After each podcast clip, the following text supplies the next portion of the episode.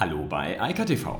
Mein Name ist Gerrit Eiker und hier sind Kommentare zu Technologie, Medien, Politik frisch aus dem Netz. Und Pew hat eine spannende Frage gestellt. Der Researcher aus den USA dachte mal, eine Expertenrunde einzuberufen und fragte, wie sich denn die Digitalisierung auf die Demokratie auswirken wird.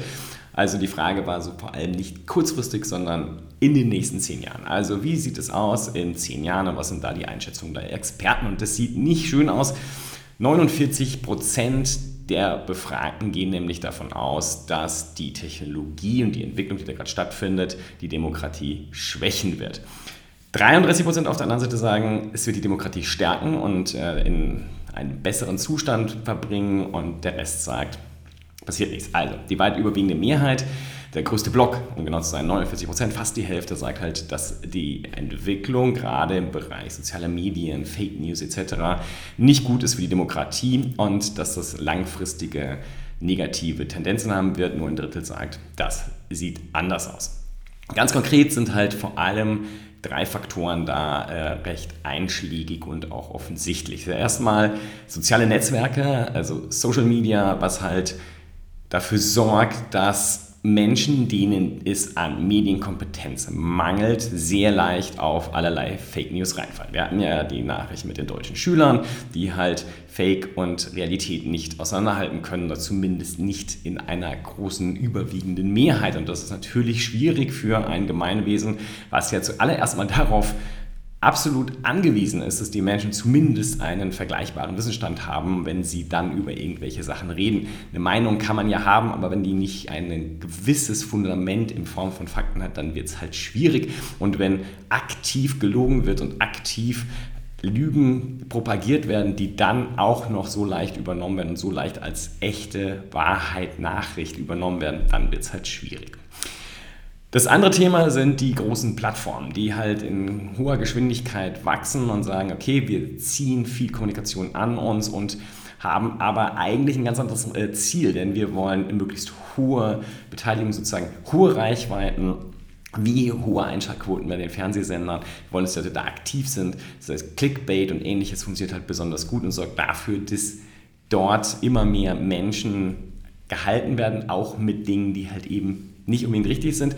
Problematisch obendrein, es werden halt sehr viele, also das Thema Privacy ist halt nicht unbedingt ausgeprägt, sondern im Gegenteil werden viel zu leicht allerlei Nutzer dort quasi ausgeforscht. Und das ist dann auch das dritte Thema, das ganze Thema der Überwachung. Und da gibt es halt zwei große Stoßrichtungen, die genau in diese Richtung laufen. Einmal über die privatwirtschaftlich betriebenen Plattformen, das Netz in seiner geschlossenen Variante, was halt sehr viel Daten von den Nutzern abverlangt und dann darauf basierend allerlei Dienste anbietet. Auf der anderen Seite natürlich weiterhin der Staat, der mit Abstand die meisten personenbezogenen Informationen hortet und halt auch mehr oder weniger sinnvoll einsetzt und auch mehr oder weniger gut absichert. Das sind so die drei Themenfelder und ich kann mich in gewisser Weise natürlich diesen Argumenten nicht verschließen, aber ich sehe das nicht so negativ. Denn ich habe immer eine Hoffnung, dass das sozusagen ja die, die Geschichte der Menschheit ist ja immer davon geprägt, dass irgendwann die Menschen dann doch klüger werden und sagen, okay,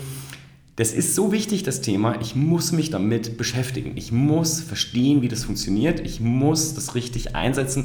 Ich kann nicht einfach irgendwelche Informationen, die irgendwo herkommen, unüberlegt und unwidersprochen hinnehmen und das dann so akzeptieren. Das ist ja das Kernproblem. Das Kernproblem meiner Meinung nach bei dem ganzen Thema Digitalisierung, speziell in der Gesellschaft, aber auch in der Wirtschaft, ist ja vor allem die Frage der Medienkompetenz, also inwieweit kann ich Medien sinnvoll kritisieren, wie medienkundig bin ich, kann ich damit überhaupt umgehen oder denke ich das nur und surfe eigentlich nur an der Oberfläche und lasse mich von allerlei Leuten hinters Licht führen, ob gewollt oder ungewollt, sei mal dahingestellt. Ich denke, irgendwann kommt halt für jeden der Punkt, wo er sagt, ich komme mir vor wie ein Idiot und ich muss jetzt mal dafür sorgen, dass ich wieder verstehe, was da eigentlich passiert, wie das funktioniert, was davon eigentlich ernsthafte Aufreger sind und wo ich wirklich eigentlich meine Situation verbessern müsste und zum Beispiel meine Privatsphäre absichern müsste, auch die Privatsphäre Dritter absichern müsste, indem ich nicht alles von Dritten, wo die zum Beispiel auf Fotos, Videos etc. mit draußen einfach ins Netz blase. Das ist halt, sind alles Dinge, die passieren müssen. Persönlich habe ich immer gedacht, das geht alles viel schneller. Also die, ich war seit 94 online, ich habe gesagt so, ja, so 10 Jahre, 15 Jahre, die Leute schon verstanden haben. Das ist jetzt ein Vierteljahrhundert her und ähm, in der überwiegenden Mehrheit haben die Leute ganz offensichtlich nicht verstanden und ganz offensichtlich auch nicht die Relevanz dieser Medien äh, begriffen. Das passiert sehr, sehr, sehr langsam und das Problem, zumindest hier in Deutschland, aber auch in anderen Ländern, ist halt, dass das Bildungssystem, also die Formalbildung, einfach immer noch nicht angesprungen ist. Ja, es gibt allerlei Erleuchtungsprojekte und es gibt sicherlich gut ausgebildete Lehrer, die gute Sachen machen, aber das ist die Minderheit und das reicht halt nicht. In der breiten Masse sagen alle Studien immer und immer wieder das Gleiche. Viele Menschen können immer noch nicht mit den Medien umgehen. Sie haben nicht gelernt, dass sie den Gatekeeper nicht nur nicht brauchen, sondern ihn auch nicht mehr haben. Also der Gatekeeper im Sinne von Redaktionen, Journalisten, die früher halt alles vorselektiert haben, dafür gesorgt haben, dass die richtigen Informationen nach oben gespült werden, die gibt es halt so nicht mehr. Und das ist etwas, was die meisten Menschen immer noch nicht verstanden haben und darauf sich auch nicht eingelassen haben, indem sie beschlossen haben oder angefangen haben, aktiver an den Medien teilzunehmen und nicht einfach nur zu konsumieren, was ihnen da gerade aus welchen Gründen auch immer vorgesetzt wird. Und das ist meines Erachtens das Kernproblem. Auf der anderen Seite, klar, die Themen der Plattform, äh, Kapitalismus wird ja immer gesagt, das ist ein Problem. Die, die Aggregierung von so unglaublichen Mengen von Daten sind an sich ein Problem. Darüber muss man reden. Das sind auch unter Umständen politische Fragen, die da beantwortet werden müssen. Aber ich glaube, und das habe ich ja in der Tech-Glaskugel für die 20er gesagt, ich glaube, dass viele Menschen das nicht mehr wollen und auch verstanden haben. Also das ist zwar noch eine kleine Gruppe, aber einige haben jetzt verstanden, dass es so nicht geht und haben auch begonnen, gegenzusteuern. Und ich glaube, dass das sozusagen die Keimzelle ist für vielerlei andere Sachen, die da passieren werden. Die Nutzer wollen immer stärker partizipieren. Ähm, das ist gut, also die aktive Teilnahme ist sinnvoll, das aktiv auseinandersetzen. Und die Plattformen werden sich anpassen müssen, sonst werden sie nämlich verschwinden. Und äh, das ist ja nicht nur Fragen, die Blockchain, die ja eh ermöglichen werden, dass wir Identitäten ganz unabhängig von der Zentralinstanz nach außen klar kommunizieren und ähm, Überprüfung machen können. Und insofern werden sich da Dinge eh äh, verändern. Und das andere Thema, und das ist eigentlich das, was mir am meisten Sorgen macht, das ist das Thema der staatlichen Überwachung. Denn die wird immer so weggespült und ich habe auch das ungute Gefühl, dass sehr, sehr viele Politiker mittlerweile Facebook, Google, Amazon, Apple, Microsoft etc. etc. pp. als Vorwand nehmen und darauf gerne zeigen, mit dem Finger zeigen, weil sie dann nicht auf ihren Mist achten müssen. Und das ist die viel größere Katastrophe, die da stattfindet. Die Menge an Informationen im Gesundheitssystem, die jetzt auch noch digitalisiert werden sollen und möglichst online einfach verfügbar sein sollen, die sind nicht abgesichert. Und das sieht man bei jeder App, bei jeder Sache, die dort online geht, ist immer wieder, es wurde nicht ausreichend Wert auf die Sicherheit dort gelegt. Und an fast allen Stellen ist der Staat mit dabei. Und das ist meines Erachtens das allergrößte Problem, weil diese Informationen viel, viel werthaltiger sind als das, was wir durch noch so viel Link sharen und liken überhaupt produzieren können und selbst inklusive der Metadaten, die ja auch nicht bei einem Anbieter im Regelfall anfallen, zumindest wenn man sich nicht ganz blöd anstellt. Also unter dem Strich, ja, für die Demokratie ist das nicht, äh, nicht schön. Auf der anderen Seite ja, es könnte aber auch schön sein. Das hängt schlicht und ergreifend von allen Demokraten ab, von allen, die teilhaben, von allen Bürgern. Und man kann das nicht nur konsumieren. Das Internet war nie Fernsehen und es wird auch nie Fernsehen sein, auch wenn da mittlerweile sehr viel Video stattfindet, so wie hier gerade auch. Es ist unglaublich wichtig, aktiver zu werden, eine aktive Rolle zu, einzunehmen.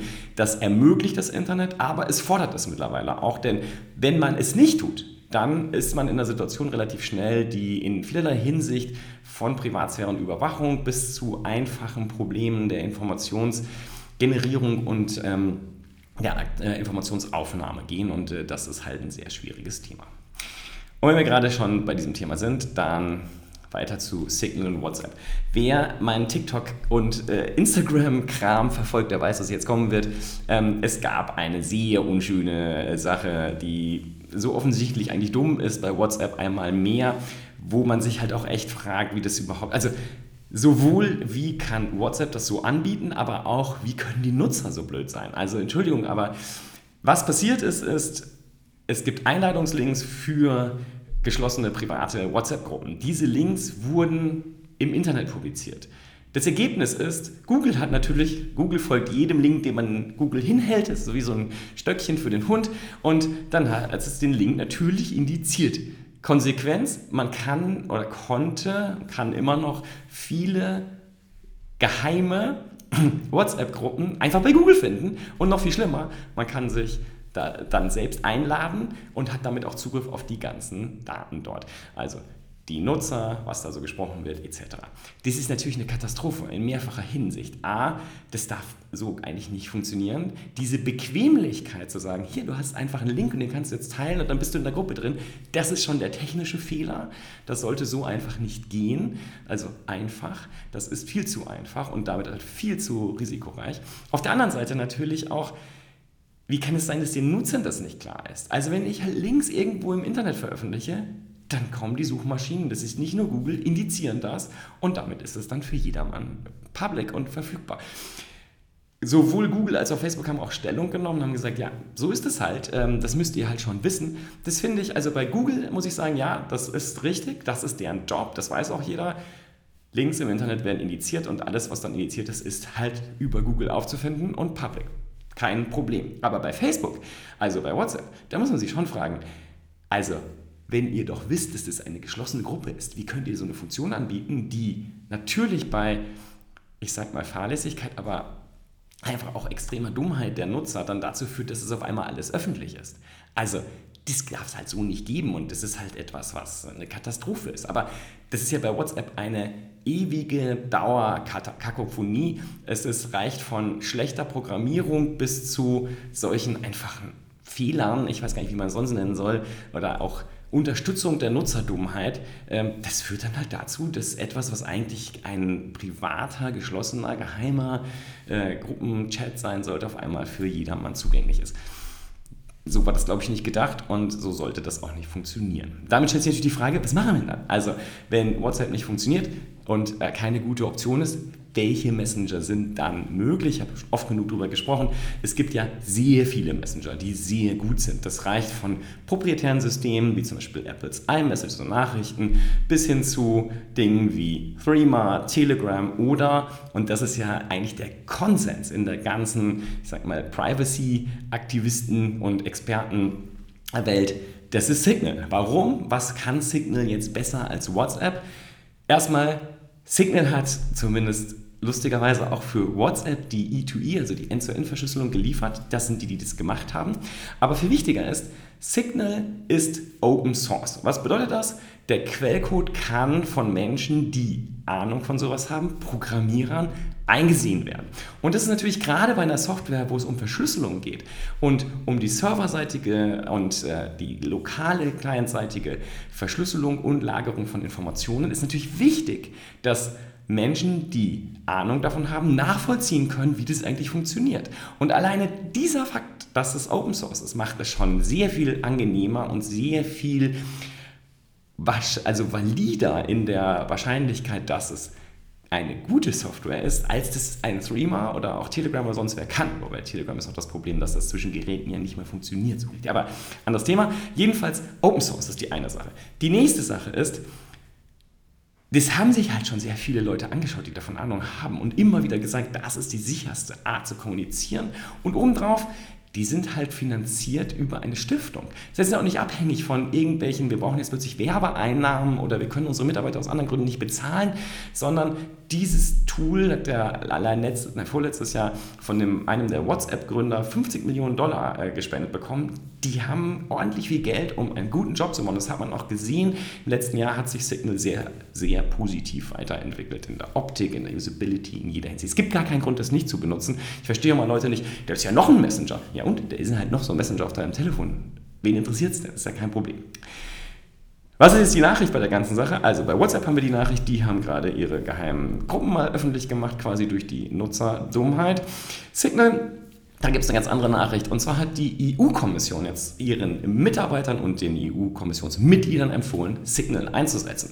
Es gab ja vor kurzem schon die Information, dass das EU-Parlament gesagt hat, kein WhatsApp mehr. Da war man sich aber bezüglich Signal noch nicht so klar. Die EU-Kommission hat jetzt gesagt, Schluss mit diesen ganzen Messengern. Wenn ihr einen benutzen wollt, dann Signal, weil das halt sicher ist. Und damit könnt ihr gerne kommunizieren, aber nicht mit WhatsApp und ähnlichen anderen Messengern, die das nicht können und die keine Gewährleistung für eine einigermaßen Grund grundlegenden Datenschutz, Datensicherheit und damit dann auch Privatsphäre und eine geschützte Kommunikation bieten.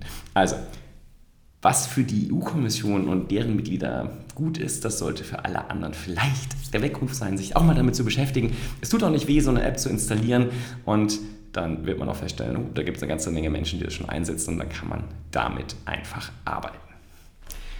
Noch drei kurze Nachrichten. Apple, die haben eine Bombe gestern mal kurz auf äh, allerlei Website-Betreiber geworfen und haben nicht gesagt, SSL äh, und TLS-Zertifikate, die dieses HTTPS, das Absichern von Websites machen, die dürfen nicht mehr älter als 13 Monate sein. Also alle Zertifikate, die so ewig lang laufen, die werden ab dem 1. September einfach dann als unsicher gekennzeichnet.